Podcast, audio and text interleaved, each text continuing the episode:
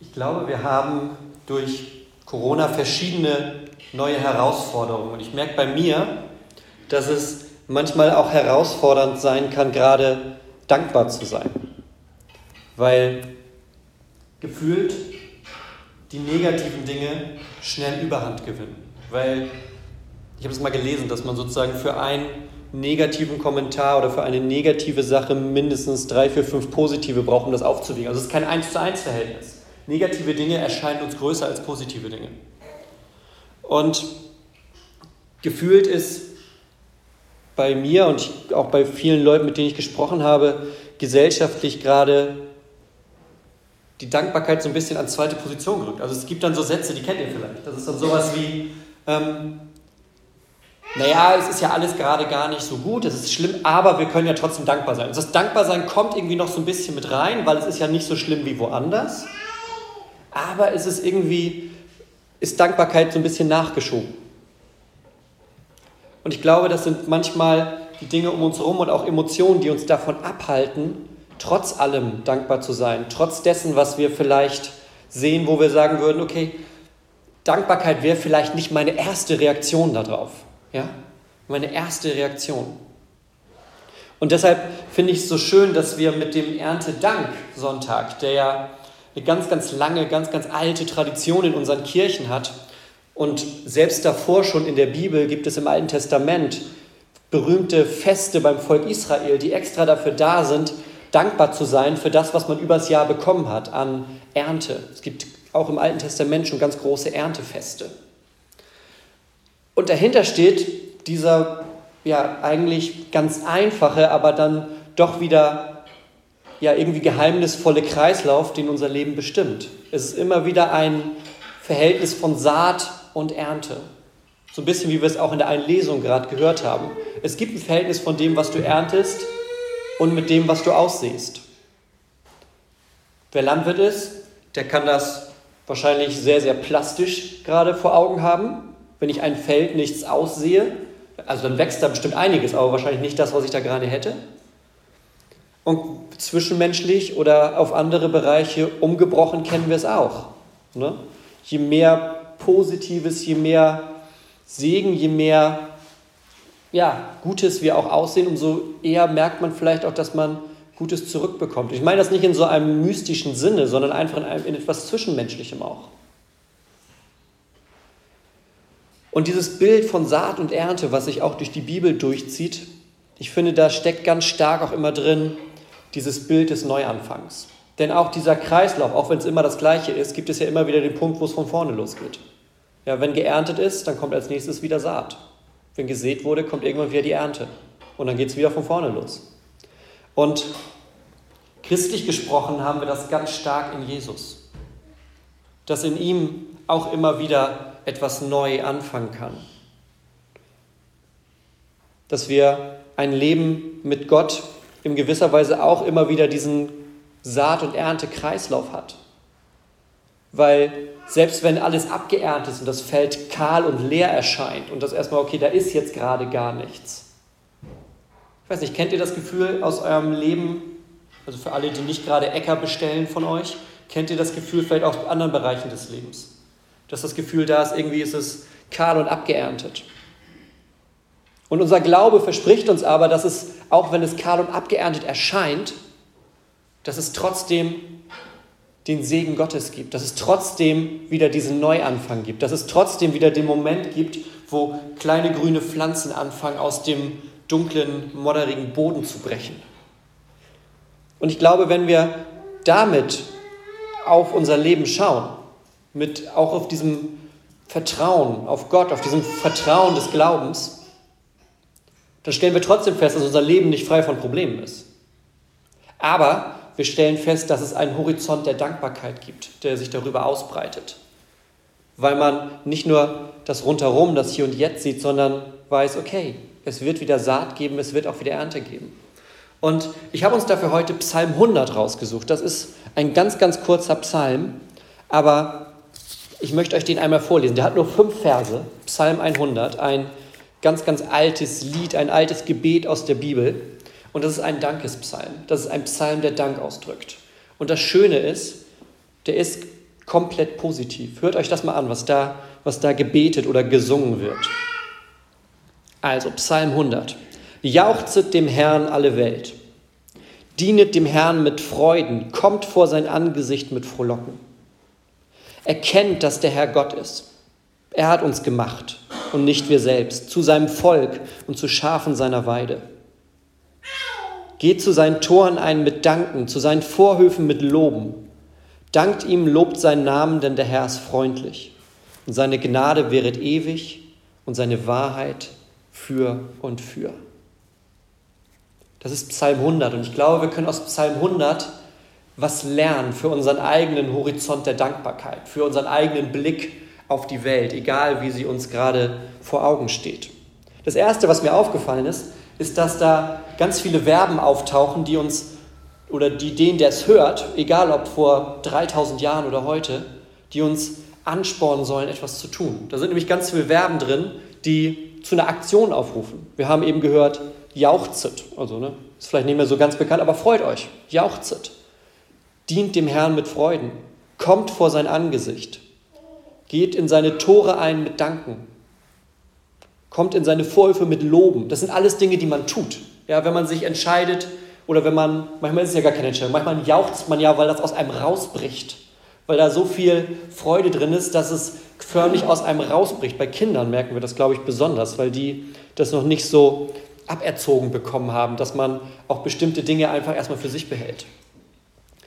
Vor sein Angesicht kommen, dienen, danken, loben, sind alles Dinge, die wir aktiv tun.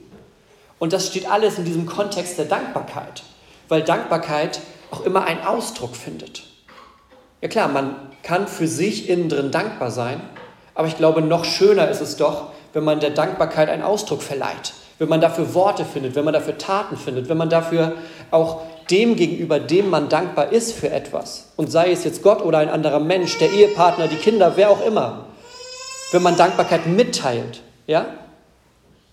Das kennt ihr, wenn euch jemand etwas Gutes getan hat, dann ist es das eine, ein Gefühl von Dankbarkeit zu haben, hey, der hat mir geholfen, vielleicht beim Hecke schneiden. Ich hab, fällt mir gerade ein, weil ich habe gesehen, wie bei unseren Nachbarn gegenüber die Tage die Hecke geschnitten wurde und da waren deutlich mehr Leute zugange, als da eigentlich wohnen. Und natürlich kann man sich dann dankbar fühlen, aber es ist nochmal was anderes, wenn ich den Menschen dann sage, dass ich ihnen dankbar bin dafür.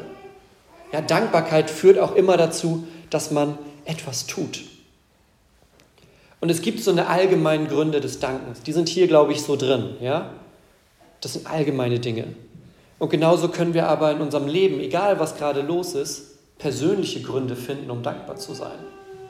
Persönliche Dinge dankbar zu sein. Mir fallen da direkt heute Morgen, ich bin aufgewacht.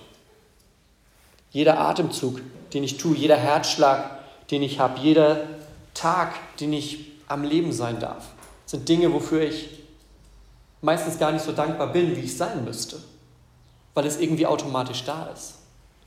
Weil es uns erst auffällt, wenn es bedroht ist. Weil es uns erst auffällt, wenn vielleicht jemand in unserer Nähe diese Dinge nicht mehr hat. Und genauso sehen wir das aber in diesem Rhythmus von unserem Leben und von der Natur um uns herum. Genauso sehen wir das bei den ganzen Dingen, die hier vorne da sind. Die Natur lässt immer wieder etwas von ihrem Leben und wir ernten es, damit unser Leben bereichert wird. Wir essen es, wir freuen uns dran, wir heizen damit. Es gibt ganz viele Dinge, wo etwas vergeht, damit etwas anderes da sein kann. Und das sind ganz persönliche Dinge, um dankbar zu sein. Und ich glaube, auf einer noch weiteren Ebene, wenn es das Allgemeine gibt, dankbar zu sein, das Persönliche, dann gibt es auch das Geistliche, das Spirituelle, um dankbar zu sein. Ihr merkt, es geht sozusagen immer weiter nach innen bei uns Menschen. Ja? Es geht immer weiter nach innen. Wenn wir vom Hecke schneiden mit den Nachbarn kommen und dann so dankbar sein für den Atemzug, den wir tun, dann ist der nächste Schritt eine Dankbarkeit, die in uns da sein kann, weil wir wissen, dass Gott da ist. Weil wir wissen, dass wir zu ihm beten dürfen. Weil wir wissen, dass er ein offenes Ohr für uns hat weil, er, weil wir wissen, dass er immer wieder da ist, um uns auch zu verändern, uns dazu anspornt, andere Menschen zu lieben. Und ich habe ja damit angefangen, dass manchmal das Rundherum dazu führen kann, dass das gar nicht so einfach vor Augen ist, diese Dankbarkeit. Dass das zur Seite gerückt wird, dass man es auch vergisst, dankbar zu sein. Und ich glaube, mit den ganzen Monaten Corona, die hinter uns liegen und zu einem Teil wohl auch noch vor uns liegen, haben wir, glaube ich, eine Situation, in der das so unbewusst zur Seite geschoben wurde. Ein Freund von mir hat gestern gesagt, dass die große Krise an Corona eigentlich für uns jetzt in unserem Land, ja, andere Länder sind ganz, ganz anders, aber dass viel von dem, was wir hier erleben als Krise bei Corona, gar nicht so sehr Dinge sind, die neu dazukommen, sondern dass das Dinge sind, die aufbrechen. Dinge, die schon unbewusst länger da waren, weil wir Menschen dünnhäutiger werden, weil wir Menschen Dinge nicht mehr sozusagen so leicht abgelenkt sind auch von Sachen, weil vieles nicht mehr da ist, weil eine Konzentration da ist auf das, was geht. Und er sagte, und ich fand das eigentlich ganz schlau, vieles von dem, was wir erleben an, an Krisen, sind Dinge, die eigentlich schon da waren, die jetzt aber durchkommen. Und deshalb möchte ich die kleine Predigt gleich mit etwas beenden, das uns genau da hilft. Das uns genau auf diesem Schritt hilft, diese Dankbarkeit uns selbst gegenüber, unseren Mitmenschen gegenüber und Gott gegenüber wieder stärker zu hören. Und die Bibel hat da etwas ganz Tolles und das nennt sich nämlich Zuspruch. Die Bibel teilt sich im Großen auf in Anspruch und Zuspruch. Es gibt Dinge, wo es heißt, hey, wenn du, ne, liebe deinen Nächsten wie dich selbst, ist ein Anspruch. Du sollst nicht töten, ist ein Anspruch. Das sind alles Dinge, wo es darum geht, wie verhalten wir uns. Das ist so die eine Hälfte. Aber die andere Hälfte ist der Zuspruch. Und das gehört zusammen. Das ist das Schöne. Das gehört zusammen. Denn Gottes Zuspruch ist das, was uns durch alle Tage, durch alle Zeiten hindurchträgt. Und ich möchte jetzt wieder zu Psalm 100 gehen und euch einfach mal ein paar Sachen, euch, die ihr heute hier morgen, heute Morgen sitzt, euch die Sachen sagen, euch die sozusagen zusprechen, weil die für euch gelten. Weil die für euch gelten. Also, hört mal hin, was wir gerade in Psalm 100 hatten. Wir hatten, erkennt, dass der Herr Gott ist. Das ist ein Zuspruch. Der Herr ist unser Gott. Von der ersten Seite der Bibel an, von Genesis 1 an, wo Gott sagt, lasst uns Menschen machen, dass wir nicht alleine sind. Lasst uns Menschen machen, mit denen wir zusammenleben, die wir segnen, die wachsen, die leben dürfen. Das ist ein Zuspruch. Und das nächste, er hat uns gemacht. Gott hat dich gemacht. Das ist ein Zuspruch heute Morgen. Gott hat dich gemacht. Er hat dir Leben gegeben. Er hat dich als Mensch mit besonderen Talenten, Eigenschaften und Möglichkeiten und Gaben geschaffen. Und es bringt nichts, sich mit anderen zu vergleichen, weil du mit dem, was Gott dir mitgegeben hast, einmalig bist und das einbringen kannst. Gott schenkt dir das jeden Tag neu. Und er hat dich nicht nur gemacht, sondern er hat dich auch zu seinem Volk gemacht. Durch den Glauben bist du mehr als nur eine einzelne Person, die sich vielleicht manchmal verloren fühlt. Durch den Glauben bist du mehr als nur irgendwer, sondern du bist Teil von etwas, was um die ganze Welt geht. Durch Jahrhunderte und Jahrtausende hindurch. Wir beten ja, oder nicht beten, sondern wir, im Glaubensbekenntnis haben wir ja die Gemeinschaft der Heiligen. Was ist denn das eigentlich? Die Gemeinschaft der Heiligen sind alle Christinnen und Christen, die vor uns gelebt haben. Millionen von Menschen aus allen Zeiten, aus allen Kulturen, aus allen Ländern, allen Sprachen, die zusammengehören, weil wir was Verbindendes haben. Und das möchte ich dir heute auch sagen. Du gehörst mit dazu.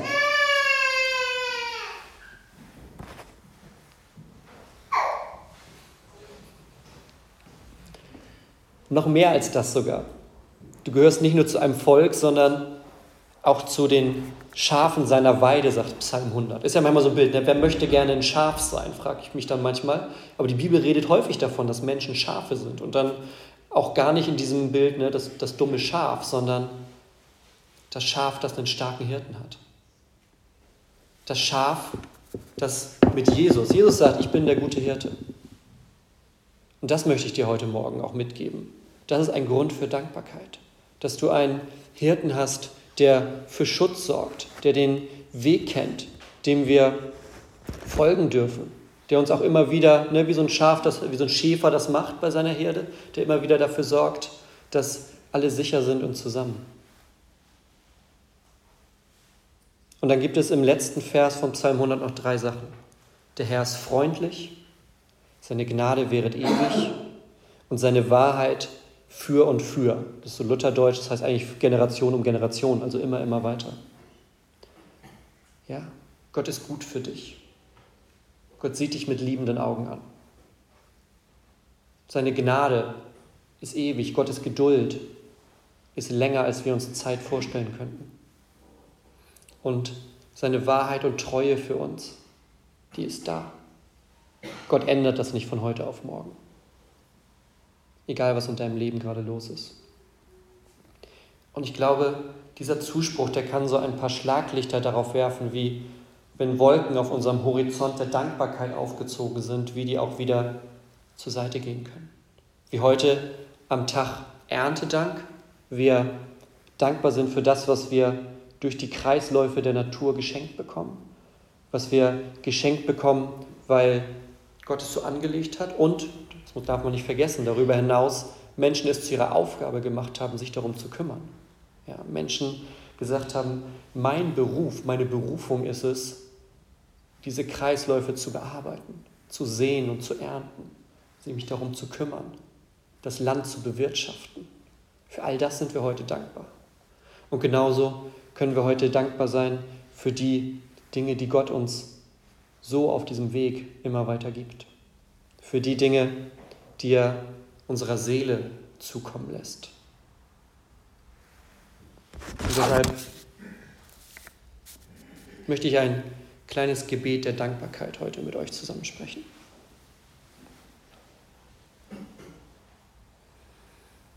Gott, danke, dass du bei uns bist. Danke für die Dinge, die du uns gibst, die ein liebender Vater seinen Kindern gibt. Und wir bitten dich, dass du uns immer wieder diese Dankbarkeit neu vor Augen führst und dass du uns immer wieder die Gründe für Dankbarkeit neu vor Augen führst. So wie du es einmalig und alles übersteigend am Kreuz getan hast. Da hast du deine Liebe so gezeigt, wie es bis heute unerhört ist. Und wir danken dir, dass du uns auf ewig treu bist. Im Namen Jesu. Amen. Amen.